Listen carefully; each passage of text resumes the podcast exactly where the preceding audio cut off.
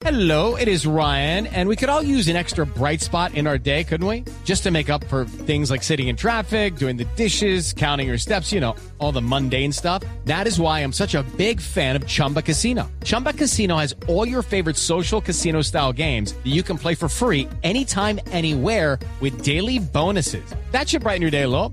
Actually, a lot. So sign up now at chumbacasino.com. That's chumbacasino.com. No purchase necessary. BGW. Void were prohibited by law. See terms and conditions. 18 plus. Minutos se está filtrando esta mañana, Felipe, atención, el borrador de la nueva política criminal que quiere llevar el gobierno al Congreso de Colombia. Ese borrador de política criminal tiene un artículo que se mete con los medios de comunicación, obligándolos u obligándonos, para ser claro, obligándonos a los medios de comunicación a hacer campañas sobre esa política de humanización, dice así, con contenidos aprobados en el Consejo de Política Criminal. No. Pero sabe que yo me lo leí y, y le voy a decir eh, honestamente, yo conozco hace muchos, muchos años al, al ministro, al profesor Osuna, y si hay algo que él tiene es que es liberal. Entonces yo no sé si esto se lo consultaron o no se lo consultaron, si él está o no de acuerdo, Pues pero yo me atrevería a especular de que al, al profesor Osuna esto no le gusta. Quiero Pero preguntarle no lo sé. eso. La historia primero del artículo es el artículo 167. Camila Carvajal. Néstor, ese artículo que está en este borrador que se ha conocido esta mañana de política criminal, lo que dice es que a partir de la fecha cuando entre en vigencia esta ley, la prensa escrita, las estaciones de radiodifusión sonora y los programas de televisión, es decir, los medios escritos de radio o de televisión en el país, tendrían por obligación que hacer una campaña para concientizar a la gente sobre la política criminal. Lo polémico es a continuación. Los contenidos elaborados directamente por esta campaña deberán ser del corresponsal del medio de comunicación, pero aprobados por el Consejo Superior de Política Criminal. Es decir, el contenido que tengan esos son mensajes deberán pasar por el Consejo Superior de Política Criminal y para muchos eso se ha entendido como una manera de poder verificar y controlar lo que se emita en esa campaña. Dice Néstor en esta propuesta de borrador que se ha conocido en las últimas horas de la política criminal Step into the world of power, loyalty, and luck. I'm gonna make him an offer he can't refuse. With family, cannolis, and spins mean everything. now, you wanna get mixed up in the family business. Introducing The Godfather at ChumbaCasino.com. Test your luck in the shadowy world of The Godfather slot. Someday, I will call upon you to do a service for me. Play The Godfather now at ChumbaCasino.com. Welcome to the family. No purchase necessary. VGW Group. Void where prohibited by law. 18 plus. Terms and conditions apply. que esa sería una forma para concientizar a los ciudadanos sobre lo que significa precisamente el marco jurídico para el sometimiento de bandas criminales. Y este artículo particularmente ha sido liderado precisamente por el viceministro de Justicia Camilo Umaña, esta que es la cartera del ministro de Justicia Néstor Osuna, la que está trabajando en esta reforma a la política criminal. Sobre este tema, señor ministro de Justicia, Néstor Osuna. Ministro, buenos días. Muy buenos días. ¿Cómo está usted? Bueno, bien, ministro. Usted nos aclara qué es lo Sí. que quiere hacer el ministerio. Usted señor. comparte el sentido de este artículo sobre control de contenidos o impulsar contenidos en los medios de comunicación, ministro. No, pero venga y le cuento el contexto. Primero, una, una pequeña aclaración.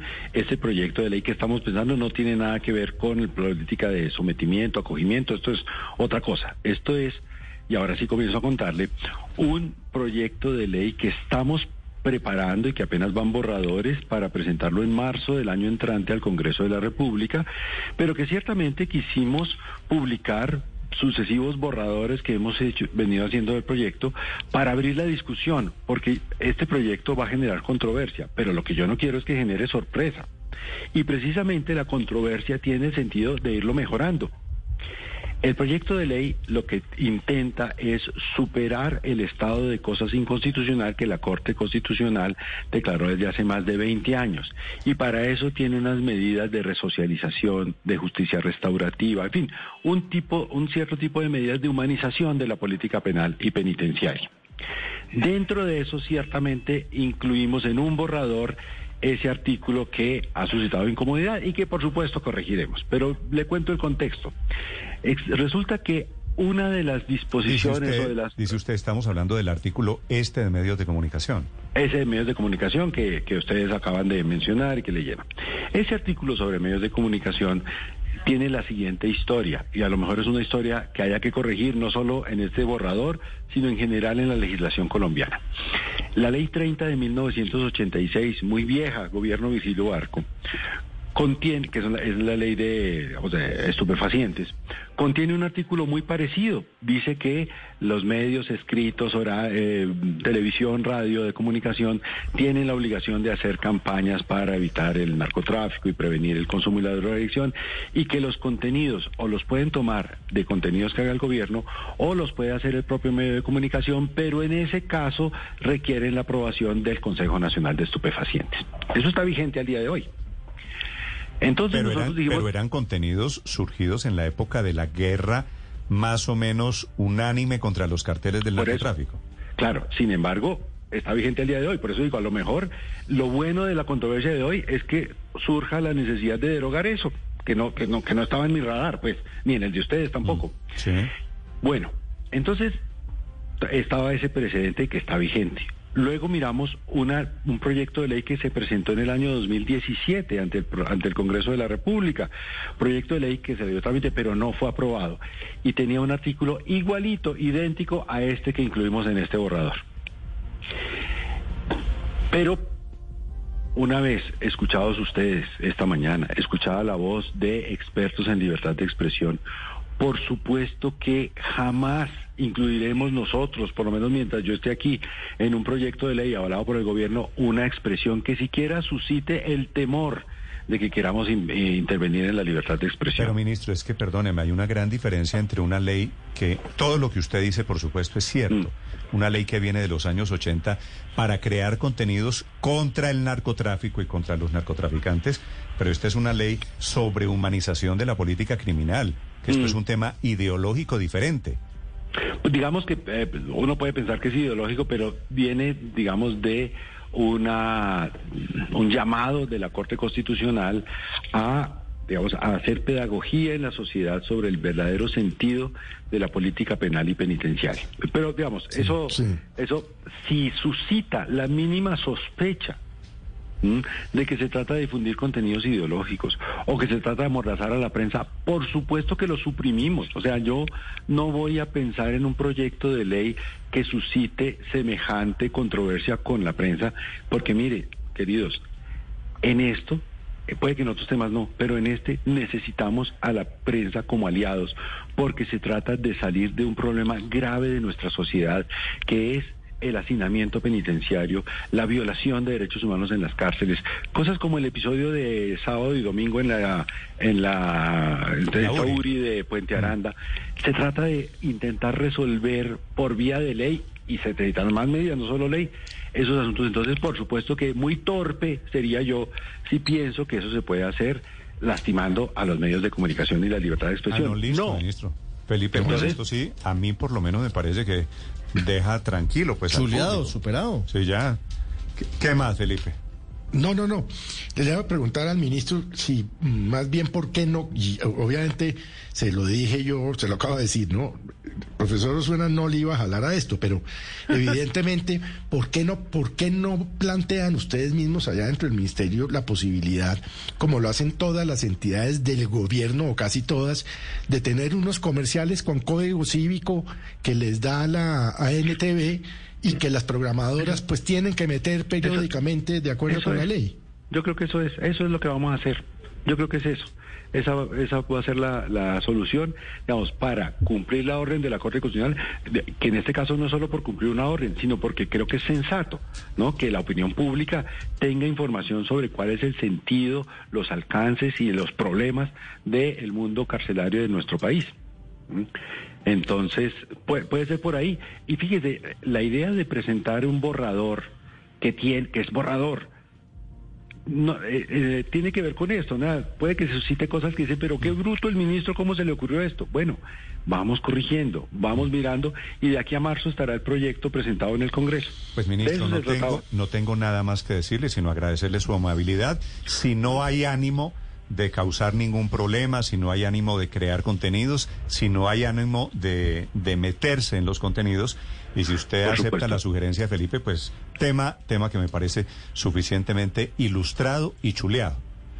Es el ministro de Justicia, Néstor Osuna. Pero, pero, Néstor, antes de, antes de despedir al ministro, ya que él menciona el tema de la URI de Puente Aranda Señor. y la muerte de Sí. Juan Pablo González, ministro, sí quiero preguntarle cuál es la estrategia del gobierno frente a un tema que se convirtió en un dolor de cabeza en todo Sí, el país y es el hacinamiento en la URI. Eh, En la Sí. URI de Puente Aranda, el hacinamiento, nos decía esta mañana el comandante de la policía, es de cerca del 100%. Había 800 Sí. personas y, y había capacidad para 400. Sí. Y se redujo el presupuesto para el año entrante para cárceles. Entonces, ¿cómo van a manejar el tema? No, venga, bueno, venga, venga, le cuento. eh, Primero que todo, yo sí quisiera aprovechar, pues esta es la ventana que ustedes me dan para rechazar de modo enfático eso que ocurrió en la URI de Puente Aranda. O sea, una persona que está a cargo del Estado, este- esta persona que había sido contenida, ha debido enfrentar un juicio. Y si él fuera hallado culpable, enfrentar una pena que es una pena severa de cárcel en el sistema penal colombiano. Pero esto de, de- de- de- pues yo sé que las investigaciones están en curso, pero si las cosas van como se ha denunciado en medios de comunicación, pues no, no puede volver a ocurrir. No nos podemos reconocer como sociedad en una sociedad de matones que, que- que acaba con la gente que está detenida. Pero bueno, dicho eso, para atender a su pregunta. Resulta que las URIs y las estaciones de policía actualmente están a cargo de las entes territoriales, de los distritos, municipios y departamentos. Lo que está a cargo de la nación son las cárceles del IMPEC. Y yo entiendo, los municipios no tienen los recursos, y, pero estamos hablando de una URI en Bogotá, pero esto puede, pasa con, con mayor dramatismo en otros municipios, no tienen los recursos para atender eso. ¿Qué estamos pensando hacer? Mire, es otro proyecto de ley distinto. Este lo viene patrocinando Asocapitales y estamos ahí actuando, digamos, muy de la mano con ellos. Asocapitales y a su intermedio, es decir, Asociación de Alcaldes de las Capitales y Asociación de Alcaldes de las Ciudades Intermedias, que lo que intenta es racionalizar eso y decir, bueno, mire, esta parte de sindicados van a estar a cargo de los municipios y distritos. digamos, los delitos que podríamos llamar leves. Los intermedios a cargo de los departamentos y los graves a cargo de la nación. Todo eso pensando en los sindicados que aún no han sido juzgados. Y darle recursos a los distritos, municipios, departamentos y a la nación para construir unos sitios de detención decentes, decorosos y suficientes. Entonces, digamos que cuando, cuando usted me dice, se disminuyó el presupuesto, es cierto que se disminuyó el presupuesto de cárceles del IMPEC. No, no, no, no, no, me acabo de equivocar. Se disminuyó el presupuesto de la USPEC para construcción de nuevas cárceles del IMPEC, no el de funcionamiento. Pero esto va por otro lado. Esto va es por el lado de presupuesto de entes territoriales que ciertamente hay que aumentarlo para poder salir de esa situación. Eso es materia legislativa, pero también habrá que diseñar otras políticas públicas más prontas para resolver esa situación. ¿Hay algo, ministro, que a usted le permita suponer, digo, de la información interna de que este señor González fue asesinado dentro de la URI? Pues mire, eh, la información que ha circulado sobre politraumatismo, pues indica que y que se haya abierto una investigación por homicidio, pues a lo mejor pueda que se concluya otra cosa, pero necesitamos necesitamos una verdad y claridad que nos arroje tranquilidad, porque lo que no puede ocurrir es que el terrible delito que se cometió contra Hillary Castro quede en la impunidad. Y esto lo haría quedar en la impunidad si, si, si, no, si no hacemos claridad total.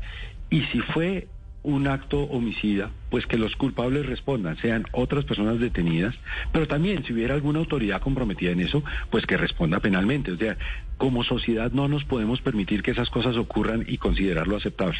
De acuerdo. Es el ministro de Justicia, el ministro Néstor Osuna, a propósito de esa política criminal que será el año entrante y a propósito del hecho del señor González que fue este fin de semana. Gracias, ministro. Feliz día. A ustedes muchas gracias. Felicidades. Nos vemos. Estás escuchando Blue Radio. Okay, round two. Name something that's not boring. A laundry? Ooh, a book club. Computer solitaire, huh? Ah, oh, sorry, we were looking for Chumba Casino. That's right. ChumbaCasino.com has over 100 casino style games. Join today and play for free for your chance to redeem some serious prizes. ChumbaCasino.com. No purchase necessary. Full prohibited by law. 18 plus terms and conditions apply. See website for details.